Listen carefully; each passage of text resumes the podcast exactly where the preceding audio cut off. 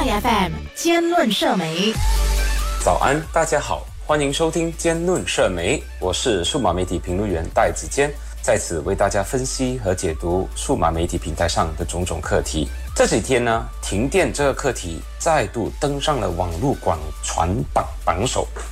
原因呢来自一场婚礼，这场婚礼才开始就突然停电，导致整场婚宴被搞砸。新人呢，随后在脸书发表了自己对婚宴场地一方的不满，并把和其 WhatsApp 通讯的截屏发布出来，引起社媒用户们广传。他也表示，目前婚宴场地管理层已经联系他们，但对方的回应让他们很不满意。新郎何先生在脸书帖子和接触媒体时表示，婚宴场地公司的管理层开始对他们不理不睬。也是因为自己的脸书贴文广传了，才肯联系他们。他们与婚宴管理层的交流谈判结果也不是很理想。婚宴场地管理层表示，他们要求新人删除脸书贴文，才愿意做出赔偿，也没有诚心的道歉。这里就出现了一个小小的矛盾。新郎何先生认为呢，如果删除了帖子后，不能确保对方是否会依据协商的内容办理退款。对方当时给他两个选择，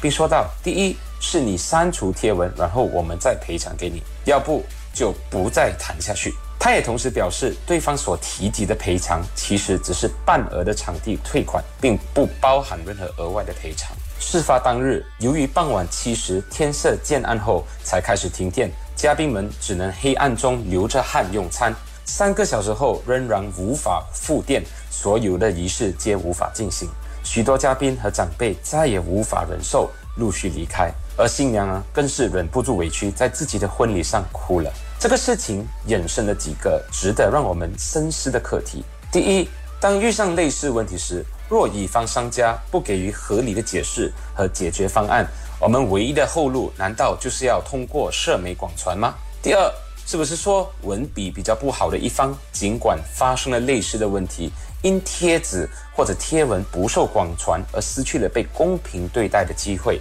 第三。若一味通过社媒广传才能维护消费者权益，这个做法是否会让不法之徒有机会利用这一个管道来威胁或者是强迫无辜的乙方或者商家呢？第四，网民们的成熟度是否足够，以让我们能够秉持着比较客观和公平的角度来诠释这一些问题呢？毕竟目前所听到的通常都是甲方的片面之词而已。类似的事件其实也屡见不鲜。早前，脸书也掀起了种种用户或消费者通过社媒广传来对付乙方商家，以讨回公道的种种新闻，如新娘对垒摄影师事件，或者消费者投诉某海鲜楼乱乱开价事件，或者其他货不对版课题等等。消费者的权益其实是在法律下受到保护的，除了通过消费者仲裁庭索取以外，自己觉得自己吃亏的消费者也可以通过。法庭也就是小额索赔庭来进行索赔，